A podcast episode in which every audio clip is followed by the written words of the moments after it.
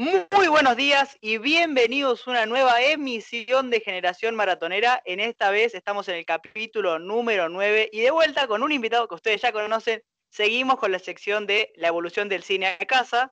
En esta, ocasión estamos en la segunda parte y ya fuimos en el episodio número 5, que está en Spotify y lo pueden ir a escuchar. Hablamos de los VHS. Sin embargo, para esta ocasión hemos decidido hablar de lo que le siguió después de los VHS, que son los DVD. Primero, antes de presentar al invitado, como siempre, vamos a presentar a, los dos de siempre. ¿Cómo andás, Lizzy? a los dos de siempre. Bien, bien, no sé. Insultado ahora. Ahora ya no quiero hablar. ¿Cómo los dos de siempre? Qué poco respeto. Son, los dos conocidos, ya, son conocidos. Está bien, está bien. Nadie, no, no, no importamos ya. No, pero estoy muy bien y la verdad, eh, increíble que haya pasado un mes. Con la cuarentena no se nota, pero eh, también eh, contento de tener al invitado de nuevo. Así que nada, con ansias de, aprender de vuelta. Sí, sí, la verdad, igual no sé si vamos a aprender tanto porque acá creo que somos ahora sí todos contemporáneos y ahora sí podemos hablar bien clarito. No, no, quédate tranquilo, quédate tranquilo que vas a aprender, vas a decir, no, no, yo me las sé todas, yo me las sé todas y el invitado, pa, te va a voltear. No, siempre es aprenderlo, todos los días aprenderlo. Y a mi otro costado tengo al gran Marquito Gil. ¿Cómo andas, Marcos? Eh, ¿Cómo te va, Franquito? ¿Cómo les va, chicos? Estoy emocionado. Ah, No, la verdad que está bueno el tema de hoy. Está bueno el tema de hoy. Te van a hablar de esto porque, como dice Franquito, somos contemporáneos. Tenemos un poco, bastante de conocimiento sobre este formato y, nada, también creo que vamos a aprender bastante y espero. Y así que nada, Franquito, te dejo presentar al señor invitado. Y sí, desde, otra galaxia, desde otro universo, desde el canal eh, Cosas Inútiles, nos visita de vuelta. Agustín, ¿cómo andas, Agustín? Hola, chicos. Eh, bueno, muy bien. Contento de estar nuevamente con ustedes eh, y hablando de, un tema que, me gusta mucho. Que si bien estoy hablando de formatos, hablé en el programa anterior sobre el VHS, ahora vamos a hablar del DVD. me gusta esto porque está relacionado a algo que me apasiona, que es el cine. Así que hay mucho, hay mucho para hablar hoy de, este tema. acá, el cine, acá el cine se vive así, eh, nos apasiona todo. Pero, pero arranquemos con una pequeña introducción, ¿no? A ver, eh, del DVD, que fue, según lo que tengo entendido yo, después corrígeme si ustedes tienen otro dato, eh, que fue creado a partir de los años 90, o sea, ya con el final del VHS, y llegó el DVD, y incluso antes incluso de presentarlo, ¿por qué no hablamos un poquito nosotros de qué es para nosotros el DVD? ¿no? Yo empiezo yo y después los dejo a ustedes. Que para mí es como, ahora sí, ahora sí lo puedo decir, es mi infancia, el DVD es mi infancia. Eh, eh, es increíble que creo que acá todos, pero todos teníamos un vendedor a la esquina con millones de películas que sabemos que no eran DVD originales, pero podías ir y comprar la que vos quisieras a un precio hermoso cuando la Argentina tenía precios lindos, ¿no? Pero, en fin, era, era algo muy bonito. Creo que es parte de mi infancia, con grandes recuerdos que me quedan. Para vos, Lizzy, ¿qué fue? ¿Qué son los DVD? creo, que tenés, o sea, es lo que dijiste. Para nosotros, tres en particular, es, infancia. DVD, infancia. O sea, viste, Bambi, DVD, viste, tu Story, DVD. Tenías todos los DVDs de Shrek y estaban rayados porque las viste mil veces. Y, así eran los DVDs. Y, los querías mucho, tenías un montón, tenías una pila, de vacaciones y tenías una cartuchera llena de DVDs y no te cansabas de verlos y una y otra y otra y otra y otra vez. Y es verdad, salían tan pocos los DVDs. O por lo menos para nosotros era poco, no sé, capaz que no era tan barato, pero a nosotros era muy poco y podías comprar un DVD, te lo podías permitir en las vacaciones incluso. Y era muy lindo, la verdad son lindos recuerdos. Y para vos, Marcos, ¿cuál es tu experiencia con los DVDs? Así como alguna. Me había congelado. Eh, no, mi experiencia con los DVDs es, es lo que dicen ustedes dos también. Tipo, es mi infancia. Lo que sí, acá entramos un poquito en el episodio anterior. Lo que sí me acuerdo mucho era ir al láser, que el láser acá es donde se alquilaban los DVDs, como más legalmente, entre comillas, porque andás a ver si eran, si eran posta o no. Eh, donde vivimos nosotros, era ir al láser y, y tipo, era, entrabas y estaba todo lleno de películas y tenía su olor particular como todo, como todo buen lugar donde se alquilan cosas, básicamente. y nada, tipo, era, era lo más, tipo, ir, buscar y, y sorprenderte. y también lo que dice Lizzy de tener una carpeta llena de CDs, de DVDs, era lo mejor. Y para vos, ¿qué era para vos? Y te lo pregunto para, y también te pregunto la, también te hago la pregunta en base a que vos viviste la época del VHS, entonces ese salto de VHS a DVD, ¿qué significó para vos? Bueno, eh, interesante eh, plantear esto porque, bueno, yo también considero que en cierta parte como que los dos formatos eh, formaron parte de mi infancia. Como bien vos dijiste al principio, el DVD fue lanzado a mediados de la década del 90. Si bien es algo que lo relacionamos más para el 2000, el DVD venía de antes, pero tuvo que hacer como una pelea con el VHS.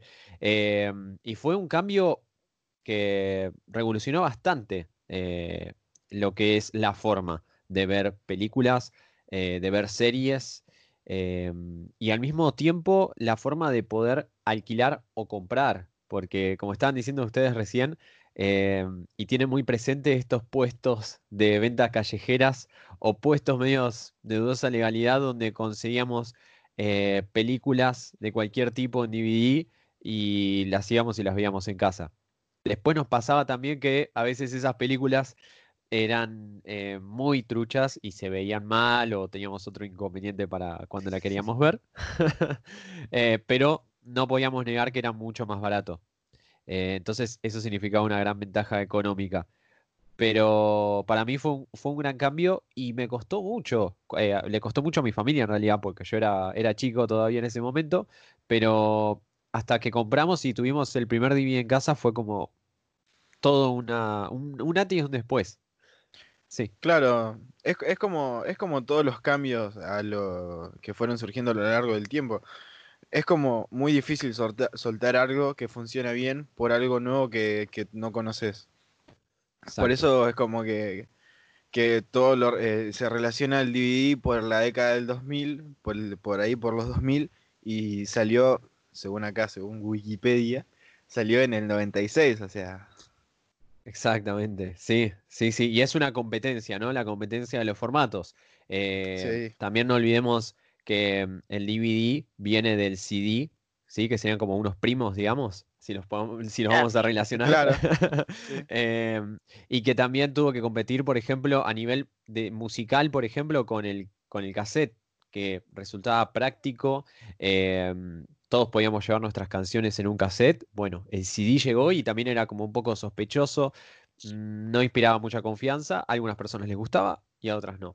Ocurre siempre lo mismo, cuando se presentan estas cuestiones, siempre hay un debate en el medio de cuál es mejor, si lo, si lo antiguo o lo nuevo, eh, y ahí es cuando se genera una grieta.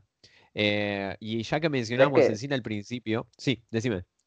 No, no, no, es que no, una pavada iba a decir, pero es, siempre lo mismo. Más vale malo conocido que bueno por conocer, o sea, por algo decís eso. Siempre, siempre al cambio, al cambio lo miras así como, mm, no sé si quiero cambiar. Exactamente, siempre está ese miedo.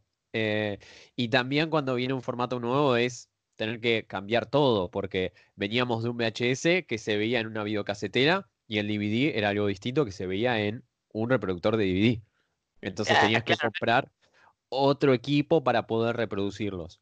Al mismo tiempo, al, mismo tiempo en esta batalla, perdón, en esta batalla entre el DVD y el VHS, salían algunos dispositivos que reproducían VHS y DVDs al mismo tiempo. Tenían como diferentes lectoras, una, una lectora láser, porque el, DVD es, es, un, es un formato óptico, y después había una lectora magnética que funcionaba con el VHS entonces era un aparato bastante grande, muy interesante, ¿sí? Algunos son muy difíciles de conseguir, eh, pero bueno, era la forma de adaptarse y ir haciendo como el cambio de a poco también, ¿no? No, sí, me imagino también, o sea, lo que habrá sido, como vos decís vos, ¿no? O sea, al no ser retrocompatible, el salto no es solo, o sea, el hecho de despegarse a algo que te gusta y que se ve bien, como si vos que es el VHD, sino lo económico, que el, que el DVD, el reproductor DVD, habrá sido algo muy caro e incluso viéndolo en algunas ficciones argentinas, eh, y me acordaba justo de un capítulo de los de Casados con Hijos, hablan de un poco el dice, vos sos el único retrógrado que todavía tiene VHS. Hoy en día lo que está de moda es el DVD. Entonces, eh, también hay que ver el, el lado económico de por qué era tan difícil el, el cambiar. Después, con el tema de que fueron saliendo todos truchos, ahí ya sí, era como dame el DVD siempre, pero esa diferencia, Claro. no sé cuánto habrá estado en ese tiempo el DVD cuando recién salió. Sí, no, no muy, muy diferente el precio que tenemos las cosas ahora por la devaluación. También, si lo, si relacionamos el DVD con los años 2000, eh, comienzos de los 2000, tenemos que situarnos acá, por lo menos los que somos de Argentina, en, en la situación eh, económica del país, que estábamos en plena crisis, veníamos de, de una muy mala situación, así que también estas modas de, de comprar cosas truchas, ¿sí? Eh, tanto sea, ahora estamos hablando de DVDs, ¿no? Pero ocurría con, con otros mercados también, con otro tipo de industrias, donde se, se elegía algo más económico porque la gente no tenía dinero. Entonces, eh, todas estas cosas también se ven afectadas por el lado político y económico de, de cada región, ¿no?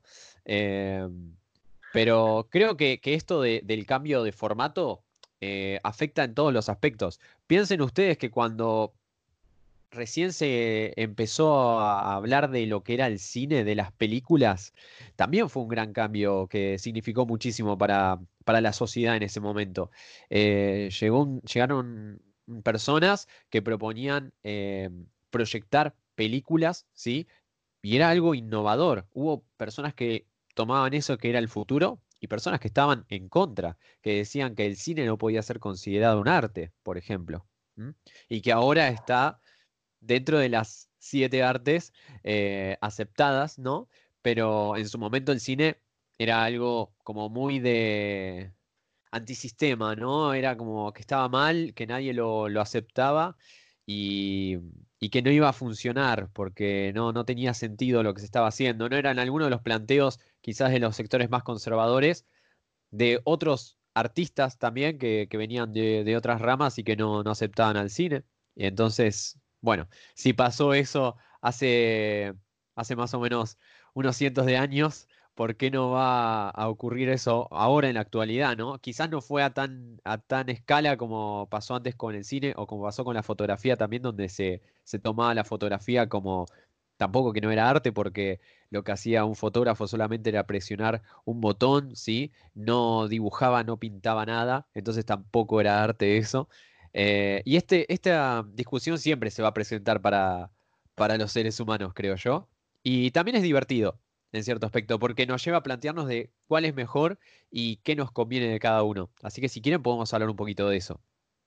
¿Les parece? Sí, sí, sí, porque mira, Sí. te iba a decir, o sea, no hay que, no hay que alejarse mucho para, o sea, toda la vida siempre pasa lo mismo. Y a mí, en lo personal, a mí me da mucha bronca, no sé. Eh, bueno, vos dijiste que sos fotógrafo y que te digan, no, es apretar un botón nomás. Sí, ojalá fuera apretar solo Hasta un día- botón. ojalá. Hasta el día de hoy que sucede lo mismo. Hay gente que considera que la fotografía es solamente presionar un botón para tomar una foto. eh, así que no, no cambiamos tanto desde el año 1800. No, igual, lo mismo con la gente que, no sé, dice, no, los videojuegos no son arte. Tengo un equipo de 800 personas trabajando ahí para hacer Claro. algo que dura 30 horas y vos me vas a decir que, que no es arte. Pero bueno, toda la vida va a pasar. La gente no lo va a entender nunca. Pero bueno, Eh, si quieren, podemos hablar un poco del DVD y por qué llegó y también reemplazó al VHS. ¿Sí? Dale, Eh, dale, ¿Por qué vayamos, ustedes? vayamos ahí. Vayamos ahí y después hablemos un poquito de la, la experiencia personal que, que tuvimos con los DVD. Pero vamos ahí, vamos ahí primero, dale. Dale, dale, dale, me parece bien. Eh, los DVDs, por ejemplo, yo, desde mi punto de vista, y ya que lo vamos a relacionar con un aspecto personal, eh, considero que, que tuvieron una, una victoria sobre el VHS en términos eh, comerciales porque ofrecía una mejor calidad audiovisual, ¿sí? Porque cuando vemos una película estamos viendo una imagen y también estamos consumiendo el audio que tiene la película, que es muy importante.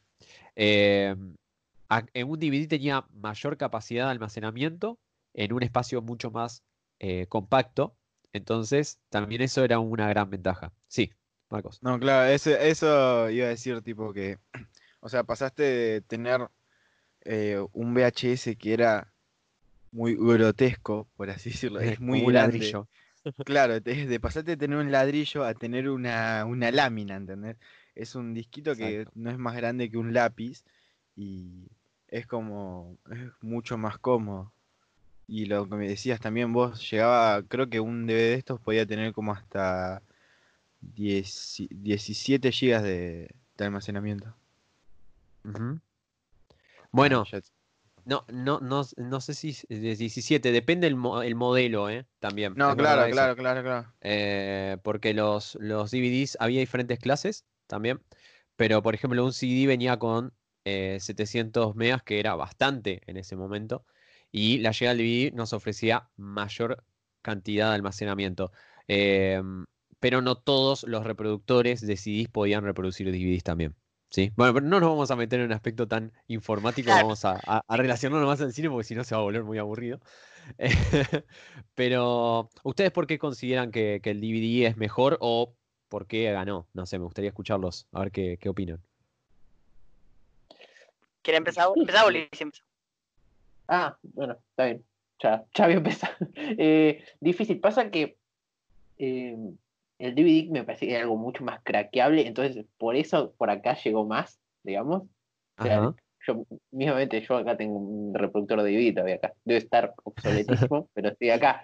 Eh, pero quiero decir, al ser el, el, el DVD al CD algo más craqueable, algo que se podía vender por mucho un valor mucho más barato, acá llegó más por eso. Pero es verdad que en otros lugares donde la economía y la política está en otras condiciones, eh, puede ser porque era mucho más prácticamente, en el- o sea, mucho más práctico en el sentido técnico. Eh, si podés grabar una película mucho más pesada en un, en un DVD y a medida que se vayan haciendo avances en las cámaras, en las bandas, en lo que sea, vas a necesitar más espacio. eh, inevitablemente en algún momento o el VHS se actualiza o pierde contra algo que ya está actualizado. No, opinión mía. Andás a ver, ¿eh? tirando no, está bueno, está bueno, está bueno. que. No, está bien. Yo, yo creo que me sumo a lo de Lizzy, me sumo a lo de esto de, de que se podía tener más, pero también digo, como decía Marcos, el formato, o sea, lo, gráficamente el DVD es más lindo, es muchísimo más bonito que un VHS. Eh, para mí, Mm. ¿no? Para mí. No, más claro, que eh, Sí. hizo un culto por su cajita negra y todo lo demás, el DVD, o sea, vos lo das vuelta y es, uh, mirá qué lindo. Al DVD se le podía estampar la, la portada de la película en medio. em, se, se podía, era más, se, eh, se tenía más control de la película, yo creo yo, ¿no? O sea, en, en diferencia de un VHS. Y, y no voy a decir, o sea, no porque no lo haya vivido tanto, pero para mí hasta incluso era más accesible el, el formato, o sea, eran iguales, pero siento que era más accesible y más fácil manejar un DVD que un VHS. Pero bueno, esa es mi opinión. Muy bien. Bueno, claro, eso básicamente también, ¿eh? en los CDs, o sea, vos los CDs que comprabas era, segura- era- seguramente había gente en su casa que tenía acceso a internet, seguramente había- no sé, tenía un mega o algo así, era millonario en aquel entonces. Y tenía, no- eh, vi- ¿vieron? ¿Se acuerdan de eso, de esas cajas de, de CDs vírgenes? De DVDs Mm. vírgenes que eh, venían en una banda. Claro, Sí. loquito hacía así, sacaba 25.000 películas y no, no le salía nada y, y las vendía. Por eso era como súper barato para nosotros. eh, literal. Es- era comprar un, un CD virgen estampado con la película adentro. Sí, no, igual, igual eso también creo que fue eh, más adelante, o sea, ya rondeando los 2000, porque no, no creo que en los años No, no, claro. 95, Bueno, Ah, pero, pero- nosotros estamos hablando en, en cuanto a nosotros. Yo nací en el 2001, o sea, no, no viví los, no- los 96, 98 de los.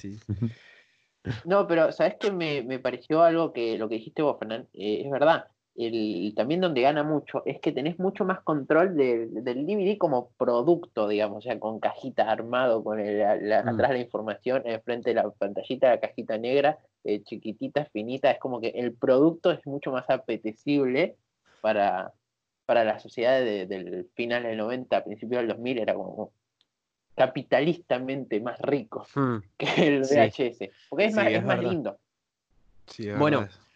Eh, justamente basando en eso que están diciendo del, aspecto, ¿no? De lo lindo, em, justo cuando hablaba Franco hoy me, em, comparó, ¿no? La estética del VHS, ¿no? Como formato, como cuando lo veíamos y lo teníamos en la mano, una mano un VHS en la otra el DVD, hay, un gran cambio. Em, y ahí también hay un cambio de generacional porque tenemos lo, lo retro y lo nuevo, entre comillas, porque ahora ya no es tan nuevo, pero tenemos diferentes formas, ¿sí? El brillo de- del DVD, eh, todo, esa, todo ese aspecto tan, tan láser como para, para definir una forma más eh, artística, ¿no? Eh, Sí. El brillo, los reflejos, eh, lo, lo ¿cómo te lo puedo explicar? La textura suave y plana, ¿sí? No tan robusta, por ejemplo, como la de, la de un VHS. Y es ahí Es cuando plástico. vemos plástico, exacto. Vemos un, un cambio muy grande. Eh, y eso también marca a la hora de poder promocionar algo. Vemos, al ver un DVD y compararlo con un VHS, pensamos, esto es el futuro, es tecnología. Eh, es lo que me pasó, por ejemplo, a mí cuando yo vi un DVD por primera vez. Si bien conocía ya el CD de antes, porque había CDs de música, eh, cuando vi un DVD me llamó mucho la atención la diferencia del color entre el CD y el DVD, porque el DVD, la parte de donde se graba la información, esa parte que tiene el reflejo, era violeta y el CD era como medio como verde o gris, ¿no? Entonces Claro. había un gran cambio ahí también y era, ah, mira, es un DVD, es una película. Yo au- automáticamente lo, lo relacionaba con películas. Eh, sí, Marcos, ¿ibas a decir algo? Ah, eh, sí, em, me acordé de, de una historia que subiste una vuelta, o de un video que era, que cómo se limpiaban los, los VHS. Ah, sí. que era en una máquina que es súper gigante y hace un montón de ruido. Y acá, por lo general, era. Se te ensuciaba. Es que no se ensuciaban lo- los, DVDs, por así decirlo.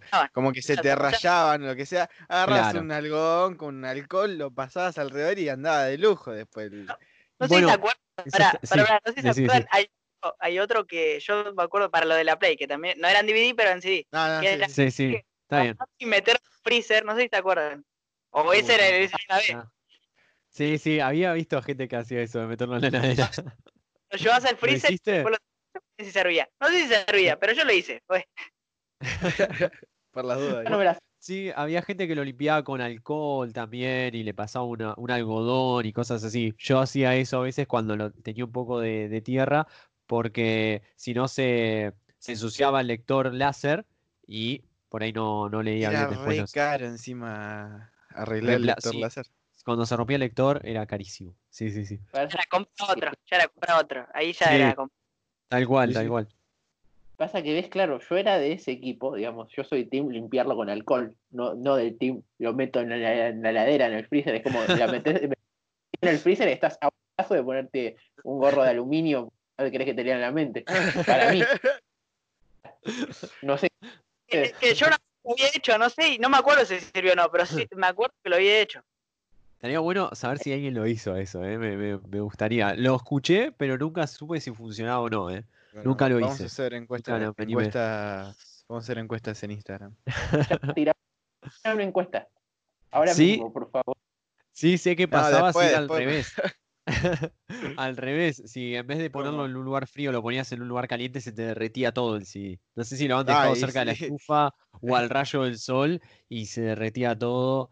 eh, no servía más, olvídate. Un poquito de calor, se doblaba todo, se, se deformaba, porque en realidad el, el CD y el DVD, la, la forma de grabado que tiene son unos puntitos que no los vemos a simple vista, eh, uno al lado del otro, y bueno, toda esa es información que se decodifica después en el, en el aparato que lo reproduce, por ejemplo, el reproductor de DVD, la computadora, donde lo, lo vayamos a poner.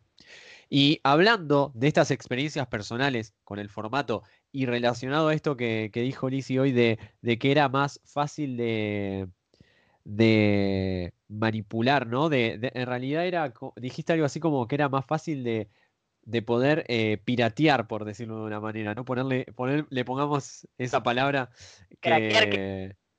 Claro, digamos, en ese momento era, se, se decía mucho, se hablaba mucho del- de las copias pirata. O sea, eso en, en el VHS también lo van a ver. Había algunos VHS que eh, tenían el logo, la mayoría en realidad, tenían un logo que lo identificábamos si era original o no. En el DVD pasaba lo mismo. Eh, entonces, en esa época, la forma de piratear un DVD era diferente a la de un VHS. Si bien era parecida, eh, eh, se podía grabar un VHS. Cuando nosotros comprábamos una película, eh, no podíamos poner ese VHS en una grabadora y grabar encima. No se podía porque tenía un impedimento físico el cassette, pero había unos trucos para poder tapar esa parte, se ponía una cinta y listo, lo ponías en la videocasetera y grababas encima. Había gente que hacía esas cosas. Eh, hay un par de anécdotas de personas que han alquilado películas. Esto lo escuchaba la otra vez que había hecho Miguel Granados, no sé si lo ubican. Que Sí. está en. Bueno, él contaba una anécdota, me causó mucha gracia, que hay una película que, que se trata de eso, que él lo que hacía era alquilaba una, alquilaba una película, por ejemplo, Jurassic Park, y en la mitad de la película, en VHS, ¿no? Eh, él grababa arriba de, Jurassic Park, grababa él haciendo dinosaurio, jodiendo con el amigo, un pedacito, un minuto de película, y la película después seguía. Esa la devolvía al videoclub y la gente que alquilaba Jurassic Park, en un momento aparecía un pibe haciendo dinosaurio, unos minutos, y después se cortaba y seguía la película. y esas cosas se podía hacer también con el VHS, no era, no era muy difícil, pero tenías que conocer el truco. Con el DVD, para cubrirse de que las personas pudieran piratear la película fácilmente, había eh, un seguro por copyright que se empezó a implementar en las películas para que no era que vos ponías el, DVD en la compu, lo, le hacías clic derecho, copiar y pegar y ya está. No, no se podía hacer eso porque estaba protegido. Pero si conocías un poco de, de las leyes del hackeo, podías hacerlo. Yo una vez, me acuerdo de esto, lo voy a mencionar y si el FBI lo está escuchando, se lo va a llevar presa la persona. Mi primo, eh, esto habrá sido año 2004 más o menos, 2005. Yo estaba en la casa de mi primo, estábamos viendo películas, él había puesto un DVD, yo estaba viendo el DVD, y mi primo entra y me da un DVD me dice que me lo regala. Y yo dije, ah, mirá, y me lo muestra y el DVD era un DVD normal. Eh, no estaba en la caja. Y tenía escrito con el nombre de la película con una con un fibrón. Sí, Entonces le pregunté, le pregunté, le digo, ¿y esto qué película es? Bueno, es la misma película que estás viendo, pero yo le hice una copia y me quedé impactado. Le terminó explicando a mi hermano mayor, pues yo en ese momento no entendía nada de computadoras, y le explicó que él pudo hackear la, la- la película, él le pudo hacer una copia, y yo me quedé impactado porque decía, pero eso no se podía hacer, o sea, pensé que era imposible, y mi primo lo hizo, yo, para mí en ese momento mi primo era un hacker increíble, ¿me entendés? Agus, que te quedé el grupo balcón el- alrededor de la casa. Sí, ahora lo van a ir a buscar. ¿eh? Pero bueno, esa fue como mi, mi primera experiencia cercana con, con la piratería, entre comillas.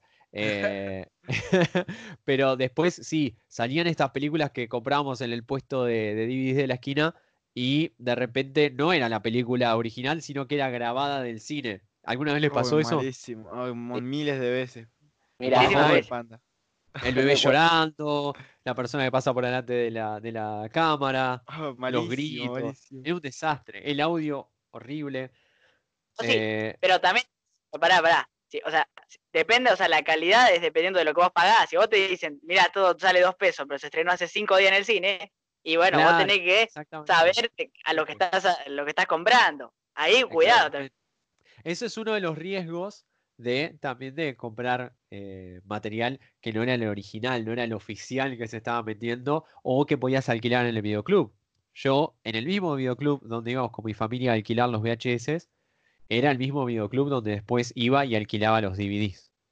Eh, me acuerdo que cuando tuvimos por primera vez el, el reproductor de DVDs en casa, íbamos y buscábamos varias películas para ver. Eh, era muy parecido al VHS en ese sentido para mí, pero había un gran cambio que era cuando poníamos el DVD en el reproductor y nos encontrábamos con un gran cambio en la interfaz de poder ver la Claro. película. Claro, ahí, estaba el gran salto, ¿no?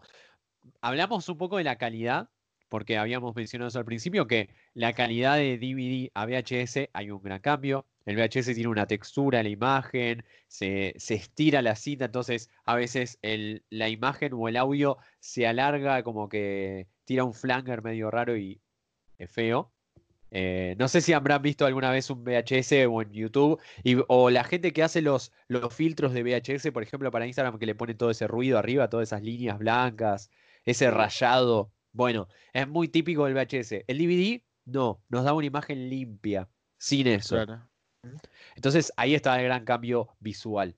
Y después el sonido también, porque no, no teníamos una cinta que se estiraba, entonces evitábamos esos sonidos estirados o lentos o que se aceleraban de golpe, que era producto de, los, de la cinta girando en los diferentes... eh, eh, en las diferentes partes de, del, del- del- de la reproductora de VHS, ¿sí? En el DVD era diferente eso. Eh, había un gran cambio significativo en, en esos aspectos.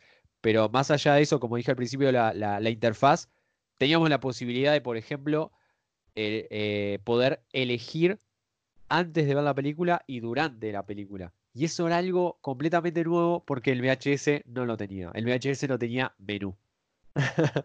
Eh, Yo, yo eh, también eh, es- sí, explicar- decí, decí. no sé si se acuerdan ustedes, ustedes dos, Lizzy, que son como yo, ¿eh? Eh, cuando frenaba mucho la película, eh, en el VHS se quedaba la pantalla así, o sea, justo en el momento frenaste. Y acá no se acuerdan que cuando dejabas mucho, había una pelotita que iba como Sí. golpeando la pantalla. No, Sí, que no toque. los DVD. que no toque la esquina. El terror. Sí, o sea, iba rotando, rotando, pegado, cambiaba de color. Eso estaba muy bueno. Y también esto, ¿no? O sea, lo, incre- eh, lo increíble del DVD de que algunos, no, no sé si los primeros, pero después, hasta se le podía cambiar el audio, o sea, y poner subtítulos. Exactamente, exactamente. O sea, Eso, eso fue, fue un gran cambio, ¿eh? Sí, tipo, llegabas, a te- tenías un, un menú, básicamente, para, para todo, para poner subtítulos, para elegir las escenas, para, para todo. Hay un video muy interesante que les recomiendo que lo vean, que es la publicidad de Space Jam. ¿Ubican la película? De Sí. Michael Sí. Jordan. Bueno, un clásico, ¿sí? Que eh, estaba la publicidad de Space Jam en DVD. Cuando la hicieron la versión para, para DVD, digamos, ¿no? Eh, y está eso extraído de un VHS donde promocionan el formato de DVD con eh, la película de Space Jam. Entonces eh, te muestran un fragmento de, de la película donde de repente estás viendo la película, lo ves a Michael Jordan hablando en inglés, aparece un control, aprieta un botón y empieza a hablar en español, después lo pone en francés y, y todo eso era completamente revolucionario, porque si vos querías ver una película doblada al español en VHS, la tenías que alquilar doblada al español, no con subtítulos, porque eran cosas diferentes. Incluso en el VHS, si tenías los subtítulos, los subtítulos ya estaban, no los podías sacar. En el DVD sí los podías sacar. Eh, esas eran las- también las diferencias en cuanto a la, a la interfaz. Y también a la hora de pausar, que estabas mencionando recién, se podía adelantar y rebobinar con más facilidad. Eh, teníamos incluso la opción de ir saltando por capítulos o por tracks eh, lo que estábamos viendo y era más fácil encontrar la parte exacta que nosotros queríamos ver. En un VHS teníamos que ir adelantándolo de una manera muy manual y tardaba más tiempo. Acá no, elegíamos y salteábamos directamente de la parte del DVD que nosotros queríamos y eso nos ahorraba un montón de tiempo. Era más fácil de, de poder encontrar esa parte que nosotros queríamos. Podíamos ir a los créditos. eh, sí. No, no, termina lo que estaba diciendo. No, digo, que podíamos ir a los créditos, por ejemplo, que, o, o volver al inicio de la película cuando terminaba. eh, y otra cosa que me, me parecía muy copada y que la vi por primera vez en la casa de un amigo cuando volvíamos de la escuela, eh, pone un DVD de la película de Scooby-Doo, no sé si la, la ubican, de las ¿Cuál? Sí, sí, primeras, sí. ¿sí? Que, que estaba ese Scooby-Doo en 3D. Eh, A mí mucho no me había gustado la película, pero me quedé fascinado cuando terminamos de ver la película, que él va al menú y elige una opción que decía juegos. Y yo me sí, quedé, era lo mejor. ¿esto era me- juegos? mejor Le digo yo. Y mi amigo me dice, sí, se puede jugar con el control. Y era un juego muy, muy simple, donde creo que era un Scooby que tenía que agarrar Scooby galletas y lo movías con los botones de adelante y atrás. Era un juego muy simple, pero yo me quedé sorprendido porque no podía entender que ahí, además de haber una película, había un videojuego. Eh, era increíble. Entonces yo eh, ese día volví a mi casa diciendo, quiero un reproductor DVD, quiero ver películas y después jugar con esas películas. Claro, o sea, ya el simple hecho de, de no, lo que vos decías vos, de rebobinar en un VHS era todo muy manual. El simple hecho de ya con un control poder poner subtítulos, cambiar el lenguaje, em, rebobinar, pausar, eh, ir a los menús, seleccionar escenas. Era, era como, como súper, súper, súper revolucionario. Aparte, o sea, se sigue viendo ahora el tema de, de la comodidad de la persona, que cómo va saltando todo y evolucionando para la comodidad de, de uno. O sea, vos ves plataformas de streaming, por ejemplo, y no- ni siquiera tenés que tener, no sé, un control, ya desde el teléfono lo puedes hacer. Y después, eh, otra cosa que iba a decir, yo me acuerdo, una experiencia personal, amaba Sí. jugar, eh, ver Tierra de Osos y jugar a los jueguitos de Tierra de Osos, era lo más. Yo no. Yo Ah, personalmente, bueno. yo personalmente me acabo de enterar de que existían jueguitos en los DVD. No sabía nada, nunca tuve un DVD con juego. Mirá, serio, no, no, no, amigo? es increíble, Lo- es increíble. Bueno, eso a veces, a veces te era algo que pasaba. ¿Qué? Ahí está. a Lizzy, ver. ¿qué he dicho? No se te había escuchado. Lo, lo mismo que yo no puedo creer que, que nunca supe. No, no desperdicié gran parte de mi vida. Tendría que volver a hacer y, Sí. y pasar. Pasa que, o sea, siempre vieron que está, por lo general en los, en los DVD tenías el, el menú que era play, menú y todas esas cosas, y había uno que siempre decía o add-ons o cosas así, y por lo general en muchos eran escenas eh, de, de Escenas fuera de extras. cámaras extras, y ahí mismo donde decía extras también había juegos, pero estaban como medio escondidos, tenías que saber que estaban ahí. Es verdad, es verdad. Y no todos tenían juegos porque capaz que si te alquilabas, no sé, Informe Pelícano, una película bastante aburrida, no, no ibas a tener juegos porque no me imagino una persona adulta jugando un juego. Quizás las más infantiles sí, por ejemplo, Tierra de Osos que, que, que mencionás vos, sí, por ejemplo. Eh, bueno, Scooby-Doo tenía. Eh, eso me, me pareció increíble. Pero también, como decía Marcos recién, escenas extras, detrás de escena, todo eso no estaba en el VHS. Sí tenía los trailers en el VHS que los tenías que ver, porque estaban todos al principio, pero cuando ponías un DVD tenías, eh, tenías trailers de otras películas, eh, de futuros estrenos. Sí, presentaciones tenías- del- de, de los, de las productoras Exacto, muchísimo tenías- mejores. te- Tenías información ahí sobre la película, de cómo se hizo, bloopers. Eh, era algo increíble en ese aspecto porque no lo teníamos antes y te podías empapar un poco más más allá de la película que acababas de consumir. Claro, yo no sé si ustedes se acuerdan, pero era poner una película de Disney y que te saltase ese de Disney One Touch, algo así, que aparecía Tinkerbell y te decían un montón de cosas en inglés que vos no entendías nada, pero era como un copyright de Disney que, que era medio raro, pero vos, le vos tenías que darle ok y empezaba la película re piola, así que era, era como... na- Andá a saber qué era, nu- nunca me puse, me puse a pensar ahora y debería de investigarlo. Mira, mira, yo no te quiero mentir, creo que Franco y yo siempre fuimos más de la ilegalidad, ¿no? Nuestras películas se veían medio mal, no eran de muy de derecha las películas. Sí, incluso, incluso le- les voy a preguntar algo ya pa- para ir cambiando un poco de tema, y, y quiero que me lo digan desde el corazón. ¿Cuántos, Sí. eh, eh, ¿Cuántos DVD original tiene? O sea, se- en un número más aproximado. Yo voy a ser sincero, si tengo dos, es mucho. No recuerdo haber comprado uno en tienda oficial. O sea, no recuerdo. Son todo- todos en tiendas, digamos así, tienda Al no lado- oficial, por decirlo de un modo. Al lado del día.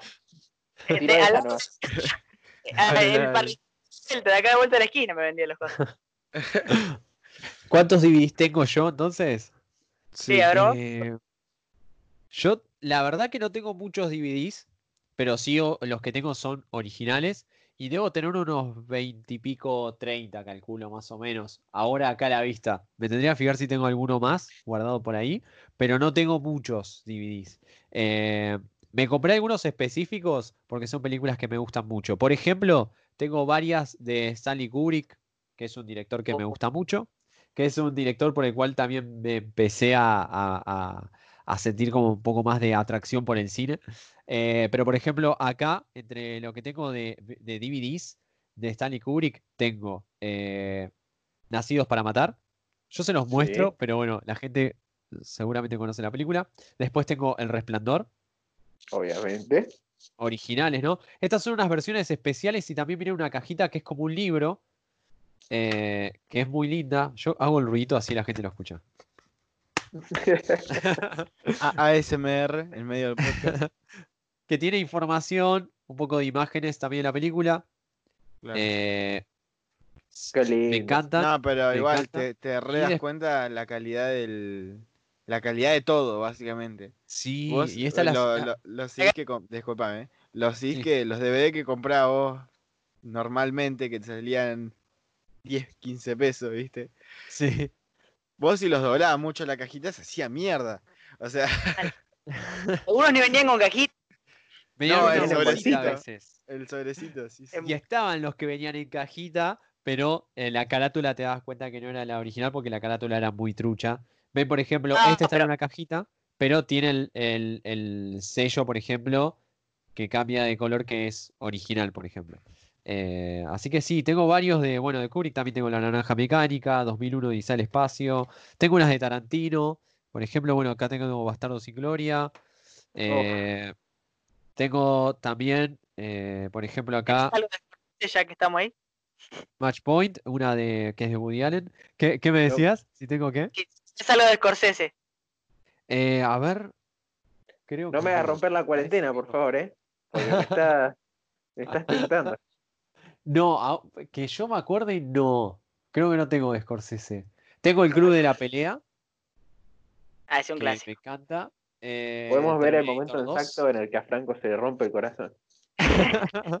Me encanta ¿Cuánto Scorsese. Te robaría- ¿Sabes que me encanta como te Scorsese? quise robar, como, como te quise robar en el primer podcast, el- los del padrino, ahora iría y te robaría la de la naranja mecánica. Creo que te robaría esa.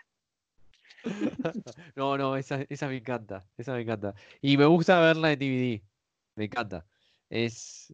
O sea, sé que por ahí la encuentro en alguna plataforma de streaming, pero está bueno a veces ponerlo vuelta en DVD. Y me gusta también tener la caja, porque tiene eh, el arte de la, de la caja del DVD, que es, que es lindo.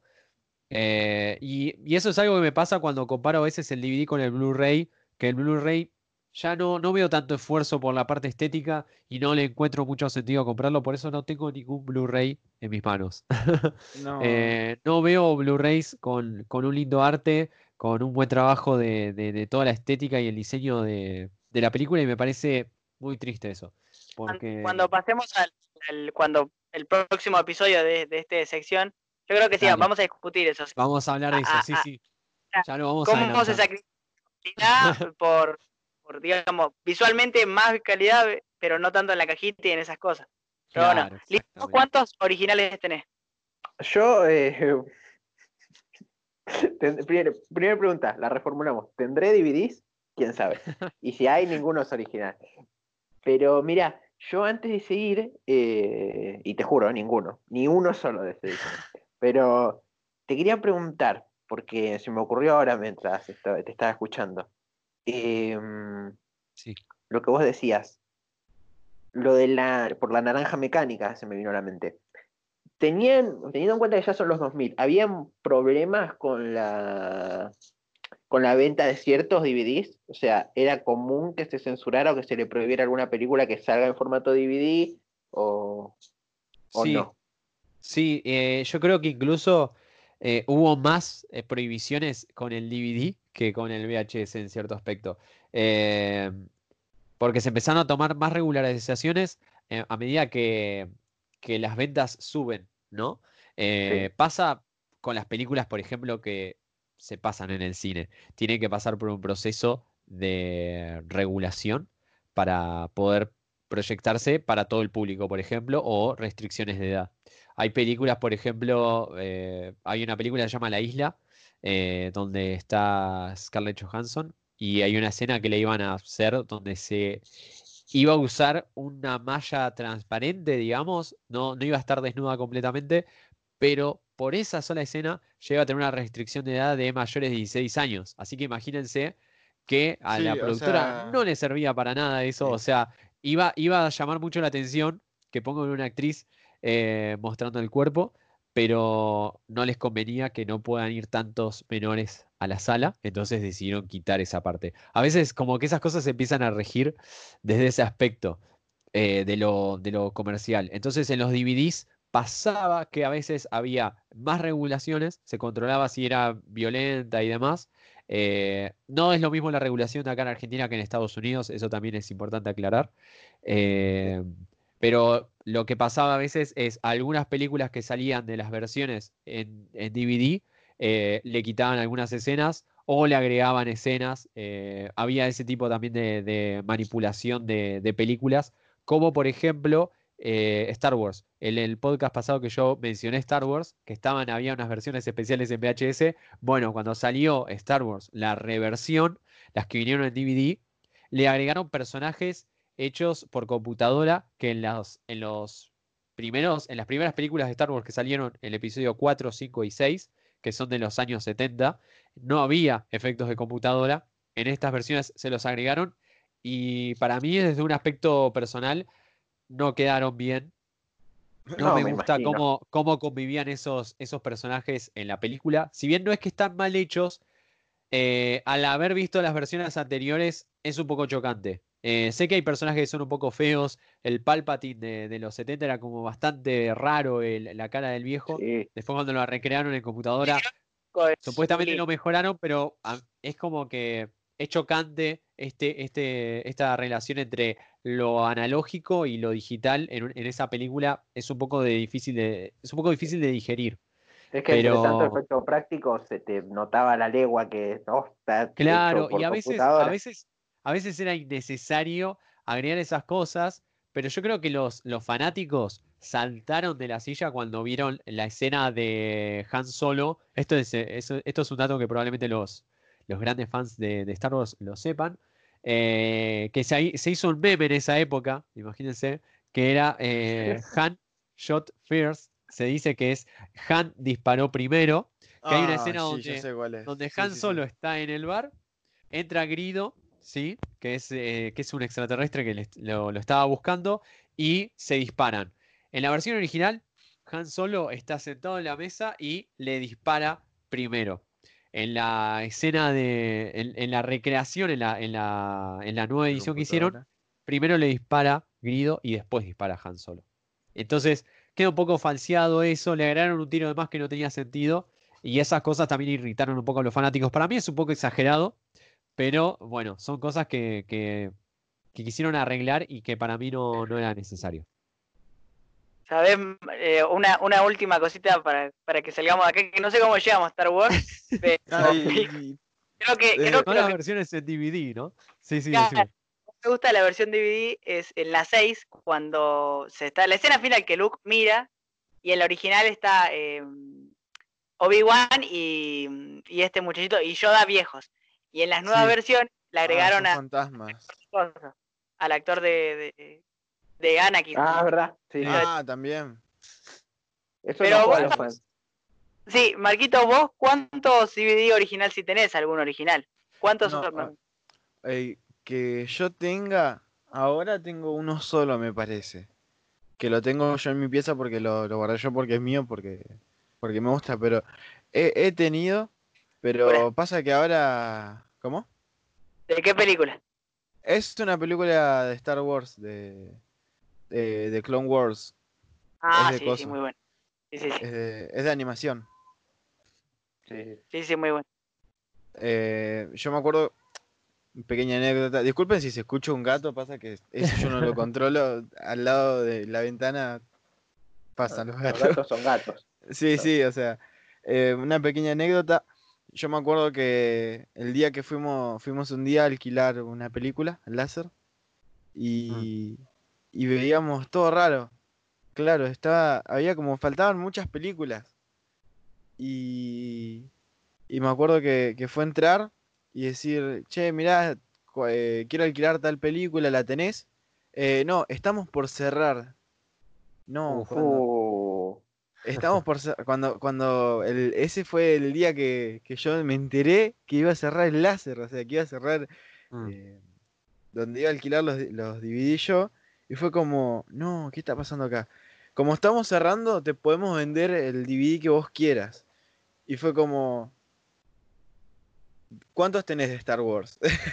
y ese era el único que te- y ese era el único que tenía, y fue como, bueno, me lo llevo. Y así fue como, eh, tipo, es el, el más original que, que tengo, que se podría decir. Que no, no, no me andás a ver cuánto, cuánto le habrá salido a mi mamá en aquel entonces. Pero una pequeña anécdota de, la última vez. Bueno, interesante. Sí, sí, de la, la última vez que fui a alquilar una película la terminé comprando porque estaba cerrando el local. Qué triste. Tristísimo, Sí, ¿no? tristísimo. Y después, un- una última cosita. Películas truchas. No, no, no, no tengo la capacidad temporal para contarlas. ¿entendés? Pero hay, hay demasiadas en mi casa. O sea, ahí las tenemos como medias exhibidas en la parte de abajo de, de una mesa donde está la tele y después hay otras en cajas. Y, pero no, está lleno, lleno. ¿Quién dijo que no se No, puede coleccionar, piratear? No, yo incluso, o sea, los que vos, vos, Liz y Margo que han venido acá a casa, o sea, saben que al principio cuando entran hay un montón de películas ahí y todas son. DVD, o sea, todas son truchas. No, no, está perfecto. Se, se Ay, exhiben Dios mío. Para que, para que se vean de que me gusta el cine, pero son truchas y ponele si he visto un par, nada más. El Eh, arte, el arte es lo que importa, el amor al arte. Y sí, más vale. Bueno, y hablando de, de- de las películas, ¿no? De ir a alquilar y demás, estaba chequeando eh, a, la, a la hora de, de hacer, de hablar de los DVDs, eh, cuáles fueron las películas más vendidas y que es algo muy difícil de poder estimar, teniendo en cuenta también esto del factor piratería en el medio, que, que hay un montón de películas que se han vendido y que no, no están registradas y no están contabilizadas. Eh, pero, por ejemplo, ¿se acuerdan de Avatar? Sí, Eh, sí, la- sí, la-. Bueno, La película, película, la película más taquillera del momento. eh, Controversial. increíble lo, lo que, lo que logró Avatar a nivel, ¿no? Eh, a nivel mundial, porque estaban todos hablando de esa película. A las tres semanas de, de haber eh, Salido. salido en DVD, después de las salas de cine cuando salió en DVD, a las tres semanas ya tenía 20 millones de ventas en DVD. Legales. Era legales. A nivel mundial. Imagínate las ilegales. en ese momento hay una nota muy interesante que la encontré en internet, eh, que es una nota del 2010, justamente eh, cuando se estrenó la película de Avatar, diciendo que eh, había 20 millones de ventas de la película de Avatar en DVD y que estaba por convertirse en la película más vendida del mundo, si seguía de esa manera, creciendo de esa manera, ¿no? Eh, hasta el momento, ¿saben cuál era la película más vendida en ese momento? No ¿Qué película, ¿qué película se imaginan? A ver, una, es, les doy una pista, es una película eh, animada infantil, digamos. Yo la, yo la, ve- la veo todavía, me encanta, pero. Rey León. No, el Rey León no. No, no, no. Ay, Más nueva, más nueva. más nada. Parecido, pero no. ay, mi corazón me dice que diga algo de Ghibli, pero no, Japón no, no entra en esta conversación. Eh, No, no, no, no. Shrek. No. no, no, Shrek, no. no. Pará. Es una pará, película que, que, que transcurre bajo el agua. Nemo. Buscando a Nemo. Buscando a Nemo. Sí, buscando a Nemo. En el Yo te- 2003, cosa. buscando a Nemo, y vendió 40 millones. de Una banda. Un montón, muchísimo. Eh, así que se hablan de muchas cifras de venta. Eh, Eso explica Sí. por qué Milhouse tenía una copia de Buscando a Nemo. Gracias, resolviste una duda para los fanáticos de los Simpsons. y la primera película que salió en DVD, ya que al principio dijimos, en el 95 fue desarrollado en DVD. Eh, en el 96 se, empezó, se lanzó el DVD. Eh, ¿Ibas a decir algo, Franco? Sí, sí, de que no la digas, no la digas, decinos, tiranos pistas a ver si la adivinamos. Dale, dale, dale. La primera película de DVD, a ver, les, les puedo llegar a tirar una pista. Eh, bueno, es de la misma época que se lanzó el DVD. Es una película de Estados Unidos. En el VHS no fue así. En el VHS fue una película coreana, así que esa no la iban a adivinar nunca. Pero en DVD fue una película de Estados Unidos. Y a ver, voy a hacer. Pasa que tengo. eh, La pista que tengo es muy fácil. O un Eh, actor. A ver. Pasa que no sé si lo van a hacer. Está Bill Paxton y eh, Helen Hunt. Pero no sé si lo van a Otra, sacar. otra pista para mí personalmente. Otra pista, pero creo que va a ser eh, muy sencilla. eh, pero en una parte de la película hay una vaca volando. ¿Qué? Una Un vaca cuento volando. chino. No. Ah. Ya, sé, la, la- Este- la tuve que buscar, la tuve que buscar, pero sí, la vi, la vi. La, el tornado. Ay, qué Eh, tramposo. exacto, Twister, sí, sí, sí, del 96. Fue la primera película eh, que salió en formato de DVD. en curioso, formato paso. VHS fue diferente y cuando, bueno, nada, el- salió eh, Twister eh, en DVD y después se le fueron sumando todas las otras eh, películas del momento y también las reversiones, ¿no? Porque no solamente salían en DVD las películas nuevas, sino que películas que habían salido en VHS o en fílmico. Por ejemplo, acá yo tengo una colección de películas clásicas, eh, muy aburridas, pero clásicas, Pero que por ejemplo, pero por ejemplo está Casablanca, eh, Ben-Hur y Lo que el viento se llevó en DVD. Acá. lo que viene llevó película polémica en. ¿cómo película ¿Cómo cancelada. La que te parió. Pa- pará, pará, Franco, Franco, no se te escuchó nada. Que te digo, ¿cómo, ¿cómo puede ser aburrida Ben Hur? Una de las más no, Para el público, para el No, público general. digo en, en términos generales. Me, me gustan. Yo las vi a las tres. Las vi a las tres. Me acuerdo que es- esto yo lo compré. Estas las tenía. Sí, estas yo las compré cuando empecé a trabajar por primera vez. Eh, tenía mi primer trabajo y me compré la película y un fin de semana me, me vi lo que el viento se llevó y me acuerdo que estuve un montón de tiempo en el sillón tratando de terminar la película porque era interminable, muy, muy larga. Era interminable. Sí, me sí. acordé, me acordé de algo eh, y tengo que, que hacer como una, eh, una aclaración. Tengo cuatro películas originales en DVD. Y tres de ellas, ¿se me escucha, no? Sí, sí, sí. Sí. Sí, sí. Tres de ellas son, la, son las primeras tres películas de Star Wars. La 4, la 5 y la 6. Ya. Las, ten- las tengo así como las tenés vos, eh, esas tres películas ¿En esa clásicas. cajita? Sí, sí. Claro, en una cajita así negra que tiene a Darth Vader y está genial. Y, Ah, y ahora, y ahora me acuerdo, y ahora me acuerdo por qué había ido a, al láser, porque quería estaba buscando las tres, las primeras tres, las, o sea, la- las que salieron después, que Sí, son El episodio las 4, primeras 5 y tres. 6. No, no, el, el episodio 1, 2 y 3. Ah, ok. Y no, no los encontraba en ningún lado. Y como no encontraba esos, terminé comprando esa. Ya está. No, no, no. Se aclaró mi vida.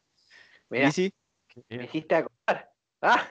Me acordé. Yo, para los que no sepan, la infancia está bloqueada. Yo nací con 10 años, así que todos los recuerdos. yo, yo nací con 10 años.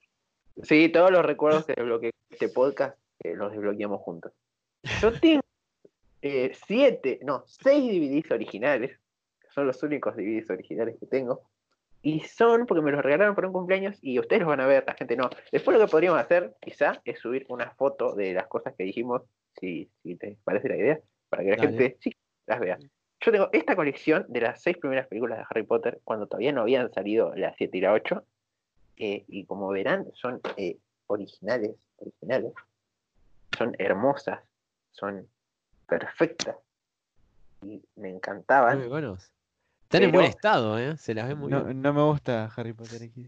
Eh, no, no te- Pero a mí me gusta mucho, me gusta mucho y, y nada, están muy lindas. Son las seis primeras, totalmente originales y me hicieron desbloquear un recuerdo hermoso, así que muchas gracias. Qué me- son estos. No, no tengo nada yo. Original no tengo nada. Pero, pero la cantidad de películas que he visto, mamá mía. Pero los, re- los recuerdos siempre están, ¿o no? Eso no Claro, lo lo que nadie. no. Mira, yo te tengo una. Así vamos, porque vamos rotando un poquito. Mira, Dale. eh, películas favoritas de- que tengan que tengan el recuerdo de haber visto en DVD, no tiene que ser original, no tiene que ser nada en especial, sino el, el DVD ese, de- la película en DVD que viste y te quedó como recuerdo de, ah, cuántas veces la vi y cómo la pasé bien. Uf, eh, yo creo que sería Terminator 2. Eh, mi hermano, mi hermano mayor, eh, cayó un día a, a casa, me dijo que había comprado una película en DVD, que se la había comprado a un amigo. Nos fuimos a la casa del amigo, volvimos y vimos la película. Yo no podía creer que tenía la película de, de Terminator 2 en DVD. Y la vimos, vimos juntos la película, me encantó. Eh, y al otro día yo estaba enfermo, yo en ese momento estaba en la escuela y estaba enfermo, entonces me levanté temprano, puse el DVD y vi otra vez Terminator 2. Terminó, la volví a ver otra vez a Terminator 2 y así un montón de veces. Si bien yo para ese entonces ya conocía la película y éramos muy fanáticos, yo estaba contento porque tenía mi película favorita de la infancia en DVD y se veía muy bien. Siempre la veíamos en la tele a Terminator.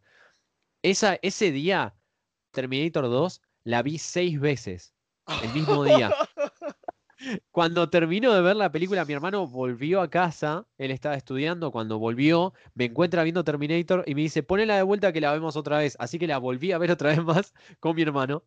Eh, no, me encantaba. Me sabía los diálogos de memoria, todas las escenas. Eh, había encontrado los, eh, algunos errores y cositas así que, que no las veías a simple vista de tanto verla y con mi hermano íbamos descubriendo esos detalles. Algunos efectos prácticos que habían usado en la película los descubrimos, hilos y cosas así, las descubrimos de tanto ver la película que me encantaba y todavía la tengo, todavía la tengo en DVD y me encanta, me encanta.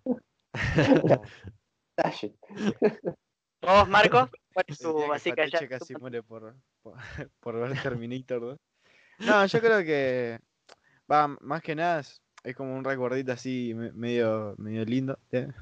Que era ver Tierra de Osos, Tierra de Osos con eh, es, esto es muy, muy lindo. Ah, viejos, viejos tiempos. Era, era estar en la, en la cama con mi mamá y mi hermano mirando Tierra de Osos y comiendo los heladitos esos que antes se podía comer, eh, que eran baratos. Los heladitos esos que eran como bomboncitos, chomps, algo así se llamaban. Sí, qué ricos. Era, Era muy rico. li- era exclusivamente para lo único que los comprábamos. Los comprábamos para ir a acostarnos y mirar películas en, en DVD y en VHS también hemos visto películas, creo. Qué bueno. Yo, yo, yo en particular, antes de que Liz siga la, la suya, yo tenía, eh, no, no sé si tanto películas. Yo creo que lo que más tenía que compraba y miraba y miraba y miraba una y otra vez eran las las sagas de Dragon Ball. La, la de Freezer, la de Cell, todo el día la pasaba mirando en el DVD. O sea, y compraba uno y lo volvía a mirar y lo volvía a Claro. mirar. Era una cosa hermosa. o sea, uno lo pone y podía elegir, incluso podías elegir el capítulo que vos querías. Y era como, Ah, era sí. Goku. Qué bueno. A cualquier hora del día podía ver a Goku. Pero yo tengo, yo tengo, me hiciste acordar, eh, tengo la saga GT original de en DVD. La saga GT, qué linda saga. Gran saga, Para que- gran... para raro, que no lo es como un spin-off, ¿o ¿no? No, es la continuación de Z, o sea, la continuación de Z no canon. Sí, bueno. Claro, la, la continuación oficial también, porque después salió Akira Toriyama a decir que, que eso no, no era de él. Después por eso salió la, la nueva de Dragon Ball, Dra- eh, Super. la que está ahora, Super, sí, Dragon Ball Super. ¿Y No, Akira Toriyama y su canon. Siempre ahí. No, iba a decir algo antes de decir cuál es mi favorita. Eh, para el que no lo sepa, supongo que se van a ir enterando. En algún momento vamos a ir a, a- a tratar temas de, de Japón y, y de anime. Lo voy, a, lo voy a pedir especialmente. Franco es eh, fan conservador de Dragon Ball. Eh, Franco es de esas personas que dicen, no, Goku le gana a cualquiera. En fin, se acabó esta discusión. No tiene- Es, que- es como Batman. Mí, desgraciado. ¿Cómo? ¿Cómo, cómo? Hables mal de mí. Yo, yo nunca hablo de Goku, habla de mí. Goku no dije que le ganara a todos. Contra uno debe perder. No, este, no es, este podcast no es apto para esa discusión, porque este podcast dura una hora y esa discusión dura toda una vida. No, Sí, no la vamos a Tiene que hacer un podcast exclusivo de eso, de discutir quién, quién le puede ganar a Goku. Me encanta, me encanta. Este Podcast entra a proyectos futuros. Eh, no, pero yo en serio, eh, mi película que yo me tengo, no es mi favorita, ni, mucho menos, debe ser muy mala, pero lo que me lleva al recuerdo es que una vez nos fuimos de vacaciones con, con mi papá y mi mamá y eh, teníamos un DVD portátil. Mirá lo que te estoy hablando. Oh, oh, la burguesía. La burguesía. Un DVD portátil y compramos un DVD para ver cuando nos fuimos de vacaciones, que era de la película No se aceptan devoluciones. No sé la. Es una película, acá dice, lo busqué en Wikipedia para no decir cualquier cosa. Película mexicana de comedia dramática, protagonizada, pues, escri- coescrita y bla bla por Eugenio Derbez. No tengo ni idea. Pero si la sé. conoces, saben que seguramente es muy mala.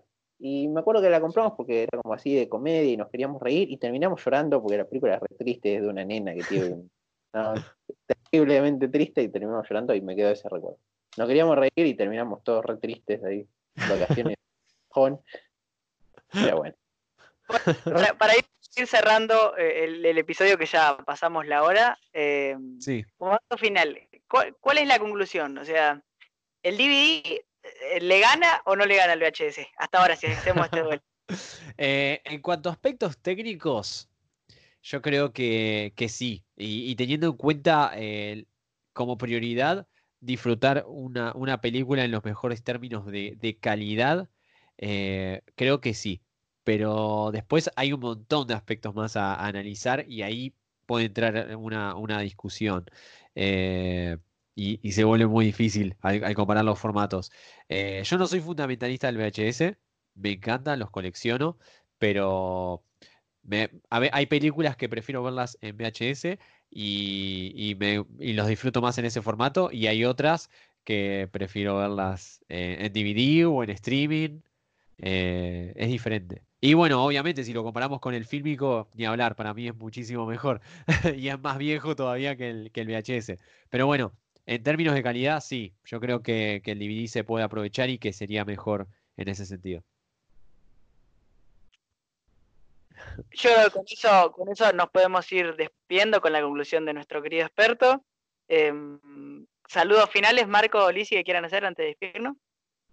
Eh, Marco, Eh, des- bueno, está bien. Nada, eh, la verdad que me llevé varias cositas lindas de- del podcast este, muchos recuerdos, la verdad.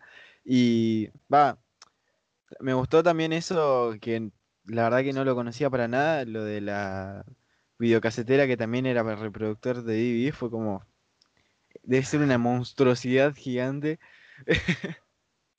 Y nada, espero que les haya gustado el podcast que lo hayan disfrutado y que hayan aprendido eh, un montón de cosas igual que nosotros. Y esperen con ansias eh, dentro de cuatro capítulos el programa sobre los Blu-ray. la- la- el regreso de nuevo de Fateche. Vol- Fateche vuelve a volver, volver de nuevo. Eh, pero no, ya entrando así como en el final, como para despedir, eh, la verdad lo mismo que dijo Marcos, esperemos que, esperemos que hayan rescatado algún conocimiento, aunque sea mínimo, del podcast, y que si no, que se hayan divertido. Eh, la verdad que nosotros siempre nos divertimos cuando traemos a Fateche, siempre aprendemos y nos reímos. eh, y en particular para nosotros este podcast es muy especial porque eh, volvemos a los recuerdos de, de la niñez, traumas de la niñez, diría Homero los traumas de la niñez. Pero no, nada más que, que añadir. eh, pero una cosita más, ¿querés hablar de, de los trailers? Porque aprovechamos. Eh, bueno, quería despedir a Fatechi de Poblar, pero bueno, está bien. Eh, recuerden seguirnos en las redes sociales, Twitter y Instagram, que Generación Matonera.